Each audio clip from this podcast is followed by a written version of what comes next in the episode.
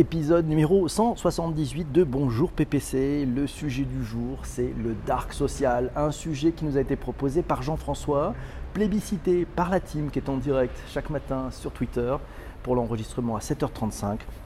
On parle du dark social. Waouh, dark social. Et si, à l'heure de l'espionnage massif de nos comportements par les géants du web, à l'heure du ciblage publicitaire hyper personnalisé et presque prédictif, à l'ère de la transparence sociale et du selfie incarnant une soi-disant vie rêvée des anges, et si le consommateur se rebellait et se mettait à utiliser les outils mis à sa disposition, mais en mode secret, respecter ma vie privée. Ouais, groupe privé sur les réseaux sociaux et puis euh, sur les messageries pullulent depuis plusieurs années. Sont-ils la parade trouvée par les internautes pour garder de la distance et reprendre la main afin d'avoir une vie privée avec les autres. On en parle ce matin dans Bonjour PPC, le dark social, la définition. Trouvez une définition sur 1 minute 30, oui, www.1minute30.com. Le dark social, en français le social obscur, est un terme inventé par un certain Alexis Madrigal pour désigner l'ensemble des partages sociaux de contenu qui ne peuvent pas être mesurés, qui ne peuvent pas être mesurés par un logiciel de web analytics. Ah, la parade serait-elle trouvée?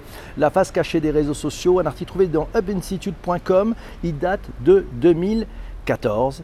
Euh, de 2014, cet article. Euh, vous avez tous les liens pour, euh, sur les articles, vous pouvez les cliquer. C'est dans les notes de bas d'épisode de vos plateformes de balado diffusion préférées. Je vous rappelle, on est dispo sur Apple Podcast, Google Podcast, Spotify et même Deezer. Oui, qu'on se le dise.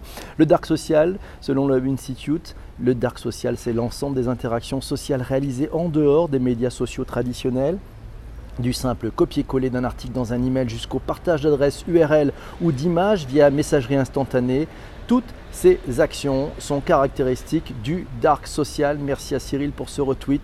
Le dark social, il est fondé sur des partages simples, intuitifs et authentiques avec un réseau de proches et d'intimes. Quels sont les enjeux? Quelles sont les modifications de marché en jeu, qu'est-ce qu'il faut prévoir comme modification de modèle en cours ou à prévoir, les appréhensions. The Rise of Dark Social, ça se trouve sur le site econsultancy.com. Voilà, si quelqu'un clique sur un lien de votre site en provenance d'un réseau social comme Twitter, Facebook ou LinkedIn, vous allez pouvoir avoir des statistiques sur votre plateforme qui vont vous dire exactement d'où vient le lien. Et eh oui, mais si les personnes ben, se partagent des liens par des messageries privées comme WhatsApp, Snapchat et continuent de partager avec d'autres plateformes comme l'email ou le SMS, eh ben, le publicitaire, il est perdu. Le marketeur, il, a, il voit arriver quelque chose, mais il ne sait pas d'où ça vient. Pensez-y, si vous trouvez un article intéressant, vous copiez, vous colliez le lien dans une messagerie et vous appuyez sur Send. Voilà, des millions de personnes vont pouvoir le faire, ils peuvent le faire chaque jour, envoie un grand trafic vers les différents sites, mais par contre le lien ne réfère à aucun point où le marketeur peut avoir un outil de mesure. Dark Social, c'est Corinne qui nous a signalé cet article dans une tribune sur Medium. C'est Sarah Watson. Euh, at SMWAT qui interroge l'efficacité des efforts déployés par les entreprises technologiques pour disrupter leurs problèmes éthiques. Elle évoque à ce titre un outil qui permet d'anticiper les effets possibles d'une nouvelle technologie tout en en soulignant les limites. Ce sujet d'ailleurs questionne plus largement notre capacité à comprendre dans quelle mesure, nous dit Corinne, la technologie façonne le social et si nous souhaitons ou non agir sur ces mécanismes. Un de ces outils euh, qui était bien à regarder et à regarder plutôt une méthodologie visant à imaginer les effets indésirables d'une technologie, c'est l'Ethical Operating System, l'Ethical OS, créé par The Institute of the Future, un think tank qui est né en 1968 dans la Silicon Valley. L'objet de la méthode, ne pas regretter les outils que l'on façonne. Cette méthode s'adresse avant tout aux décideurs et concepteurs, ingénieurs, product managers, CEO. Dans un toolkit consultable en ligne, EthicalOS propose un premier exercice avec 14 scénarios fiction sous la forme Êtes-vous prêt à un monde dans lequel? Merci Corinne pour cet input, c'est fabuleux. Bonne pioche, bonne chose, dark social ou partage de contenu en privé, c'est Benjamin qui nous l'a résumé. Et une bonne synthèse. Bonjour à Eva qui vient de nous rejoindre aussi. Encore un terme un poil. Bullshit, nous signale Benjamin. Et pourquoi pas? Et pourquoi pas? On met finalement peut-être des mots derrière des choses finalement assez simples. Dark social, faites-vous partie du peuple des forêts sombres d'Internet? C'est à la lecture de cet article, c'est Jean-François qui nous signale ça c'est à la lecture de l'article de pressecitron.net, Faites-vous partie des peuples des forêts sombres d'Internet, que Jean-François s'est dit qu'il y avait une vraie tendance et donc un sujet pour Bonjour PPC. Vous êtes abonné à, à, à différentes newsletters, vous chattez via Messenger ou WhatsApp, vous partagez des infos avec vos amis et vos proches par email ou par SMS. Jean-François nous le dit sans le savoir, vous faites partie de cette masse grandissante et invisible, cette forêt sombre d'Internet qui est le dark social. C'est en réponse aux pubs, au pistage, au trolling, au battage médiatique et à d'autres comportements prédateurs que nous nous retirons, nous nous retirons dans ces forêts sombres. L'idéalisme du web des années 90 a, semble-t-il, disparu. L'utopie du web 2.0, nous vivions tous dans des bulles filtrantes. Arrondi de bonheur, s'est terminé avec l'élection présidentielle de 2016. Nous fuyons les réseaux sociaux. Bel article d'Éric Dupin, merci.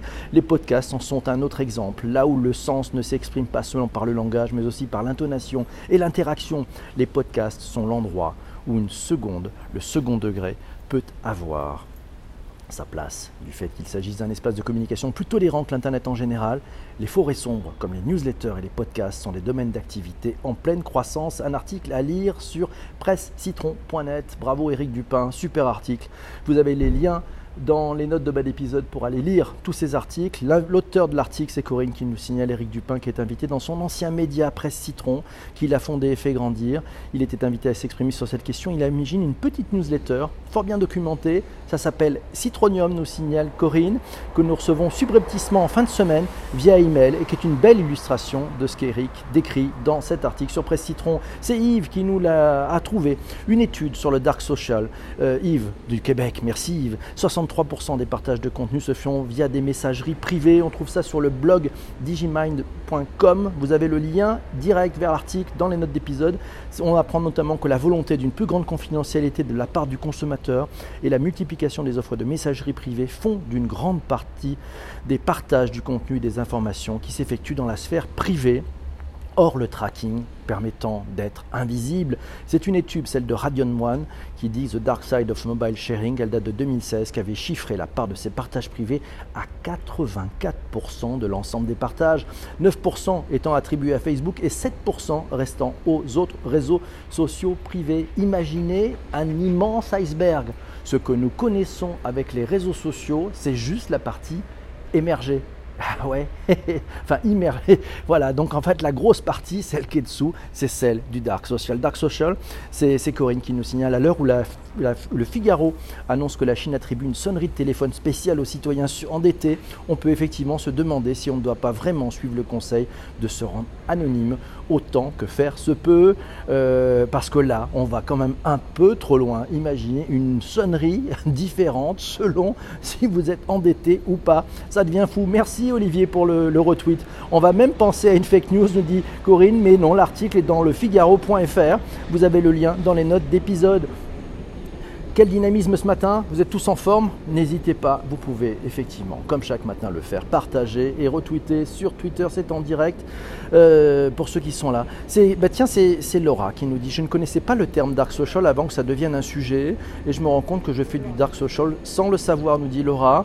Elle a plusieurs adresses e-mail, dont une qui ne reprend pas mes prénoms et noms pour les cartes de fidélité en priorité en priorité. Je suis abonné à plein de newsletters, nous dit Laura, pour faire le plein d'infos sans trop naviguer. Je suis bien sûr sur WhatsApp et autres Telegram. J'échange plus facilement par SMS que par email, en perso. Bref, je fais du dark social. Elle le fait sans le savoir. Étonnant, non Ben oui, c'est ça. Madame Jourdain, bonjour à Sarah qui vient nous rejoindre aussi. Bonjour, merci Corinne pour le retweet. Merci Laura aussi pour le retweet. Et oui, l'esprit de la forêt est en nous, nous signale Christian. oui, réponse à Jean-François. Un Slack ou un groupe Skype peut-être, me dit Roi du Commerce. Qui sait? Merci beaucoup, Chris, pour ce partage. Euh, Dark Social, euh, Corinne nous signale aussi qu'Internet est devenu une extension de nos vies réelles et la question de notre identité est devenue cruciale. Alors, doit-on préserver notre anonymat? Euh, on trouve cet article dans uzbekerika.com signalé par Corinne. Euh, par Corinne. Doit-on préserver notre anonymat ou faut-il accepter de tout partager? C'est Raphaël de Cormis, qui est le directeur du département innovation chez Thales, qui s'est livré dans Uzbek Erika un exercice de prospective fiction afin d'explorer les futurs possibles de l'anonymat. Euh, je le cite, à ses débuts, Internet était un petit monde opaque que les premiers initiés peuplaient dans un relatif anonymat ou, en tous les cas, sans que le monde extérieur ne cherche trop à s'intéresser à ce qui se passait, Internet est-il au-dessus des lois, des règles du monde réel Est-il indispensable de montrer patte blanche Au contraire, peut-on préserver un peu d'intimité Trois fictions à lire dans Uzbek Rika pour étudier les pistes prospectives, le fruit du hasard, comment disparaître, et ceci n'est pas mon identité. Allez lire cet article, il est vraiment passionnant. Euh, ben, c'est Céline qui nous dit qu'elle travaille sur un article concernant les feeds Instagram. En faisant des recherches, elle a découvert un style de feed qu'elle n'avait jamais vu. Interpellée par celui-ci, surtout par le nombre de followers, elle a interviewé les auteurs. Grande surprise derrière ces échanges, par ces échanges, des, ados derrière des photos fake. On est gâté ce matin avec la police, merci beaucoup. Euh, c'est du brutage. Euh, des ados avec des tech. Quand je, leur demande pourquoi, ben, ces ados répondent à Céline qu'elles sont très vigilantes sur l'accès à leurs images sur les réseaux. Elles ne s'exposent pas, elles ont en effet un compte perso, mais ils sont tous en mode privé. Surtout, nous dit Céline, c'est le recul et la maturité de ces personnes qui m'a surpris. Elle a découvert des ados très vigilantes, impliquées avec du bon sens et une vraie démarche d'aide à leur communauté, mais en mode secret, loin du stéréotype des ados qui souhaitent devenir des influenceurs. Yves nous signale cette étude d'ailleurs Dark Social dans le blog de digimind.com. On y retrouve quelques statistiques. Et oui, en début d'année, c'est l'agence We Are Social et l'Institut Global Web Index qui ont interrogé les Britanniques et les Américains sur leur pratique du partage. Et qu'est-ce qu'on apprend dans cette étude? Eh bien, on apprend que majoritairement, c'est 63%. 63%, euh, ce sont les apps de messagerie privée qui sont utilisées cette étude date de janvier 2019. Ensuite, ce sont les réseaux sociaux publics, les Twitter, les Facebook, les Instagram et autres sites de partage. 51% c'est le bouche à oreille, 48% les SMS et 37% les emails. Et oui, comme canaux utilisés pour le partage euh, bah, aux États-Unis et en Angleterre sur les internautes de 16 à 64 ans on le voit bien, le dark social est peut-être aussi massif et même plus massif que l'Internet classique. Et oui, l'entreprise euh, aussi, c'est Christian qui nous dit, l'entreprise aussi est présente du côté obscur des réseaux sociaux. Par exemple, WhatsApp est couramment utilisé en groupe privé d'échange, ainsi une équipe de production peut monter lors d'un événement, euh, ben, remonter et échanger sur les infos à mettre en public, édito comme illustration photo. Autre exemple très bien utilisé entre les équipes techniques du Tour de France, organisé en plusieurs groupes privés selon le périmètre des équipes permettant les échanges d'infos mises à jour, la dernière conférence pour un média, les briefs ou simplement le prochain resto où l'on se retrouve lors des transits. Merci Christian pour cette expérience. Christian qui est, il est du côté obscur sans le savoir. Merci Christian. Technologie, sortir du biais d'optimisme et commencer à évaluer les effets. Corinne nous signale cet article dans mais où va le web.fr. Merci à Isabelle pour le retweet. Comme l'atteste le dilemme de Colin Gridge, Colin Gridge il est difficile de prédire les conséquences sociales d'une technologie et lorsque ces effets, notamment négatifs, remonteront en surface, il y a de grandes chances pour que les technologies en question soient devenues incontournables. Article intéressant à lire, je vous le redonne, c'est dans web.fr. Vous trouverez le lien pour lire cet article en direct dans les notes d'épisode. Ces effets, si l'on reprend la typologie de Jacques Ellul, sont trois types. Il y a les effets voulus, les effets prévisibles et les effets imprévisibles. Leurs évaluations a priori euh, pour les technologies nouvelles est difficile. Cependant, elle n'est pas impossible si on peut s'en donner la peine, dit Corinne. Nous pouvons identifier certaines conséquences de manière proactive afin de réorienter une innovation ou conduire des mécanismes de régulation. Et Benjamin qui nous signale bientôt des outils d'évaluation du dark social. Eh oui, c'est pas faux. Peut-être qu'on aura ces éléments. Bonjour à Bullmans qui vient de nous rejoindre. Qu'est-ce qui est partagé via les plateformes de dark social? Ah Comment les marques peuvent-elles capitaliser sur ces plateformes? Un article trouvé sur le blog de wearesocial.com. Voilà, ça date de mars 2019. On y apprend alors d'abord qu'est-ce qui est partagé? le pourcentage. Alors d'abord, c'est 72% de photos personnelles. C'est partagé sur les, applications de messagerie. Ensuite, c'est 70% de photos plutôt, euh, on va dire, entertainment, hein, de vidéos. Ensuite, ce sont des 50%, c'est des liens vers les sites web. 49% c'est des bons plans, euh, des promos. 48% ce sont des liens vers des posts de médias sociaux, 45% ce sont des liens vers des photos ou des produits, 44% ce sont des liens vers des, ben, articles, hein, des news, voilà, puis 34% c'est des articles de, de blog, et 32% c'est où c'est que je me trouve, voilà, c'est my location. On apprend quoi euh, dans, ce, dans cet article en fait, de wearesocial.com Alors c'est en anglais. On y apprend bah, qu'est-ce que peuvent faire les marques pour capitaliser sur le dark social? Il y a plusieurs pistes. Hein. Certaines marques ben, ont décidé de revisiter leur stratégie réseaux sociaux Et oui, puisque ben, les internautes, ça se passe ailleurs, ça ne se passe pas sur la partie tout à fait visible, il y a une partie invisible. Comment pouvoir toucher ces internautes? Eh bien, ils font les choses différemment. C'est Adidas, par exemple, qui a été un des premiers à faire un, mouvement. Ils ont mis une, squad, une, campagne, c'est la Tango Squad Campaign, voilà, qui, utilise Facebook Messenger pour connecter des jeunes footballeurs entre eux et bâtir une squad d'avocats de, la marque. Et c'est malin. C'est-à-dire qu'en fait, c'est pas la marque qui cherche à toucher les choses, c'est la marque qui va être un des acteurs et va permettre euh, au, réseau de pouvoir grandir. Ça, change le rôle, vous voyez, c'est très intéressant. Starbucks a fait la même chose et explore des, moyens dans ces espaces pour avoir de meilleures interactions avec ses clients euh, sur du développement de produits. Voilà, donc qu'est-ce qu'on pourrait euh, inventer comme nouvelle recette? Qu'est-ce qu'on pourrait changer dans nos points de vente? Qu'est-ce qu'on pourrait changer dans notre point de vente, dans nos, boutiques? Voilà, dans notre relation avec les consommateurs. Et donc là, la marque prend une, autre posture, prend tout à fait une autre posture.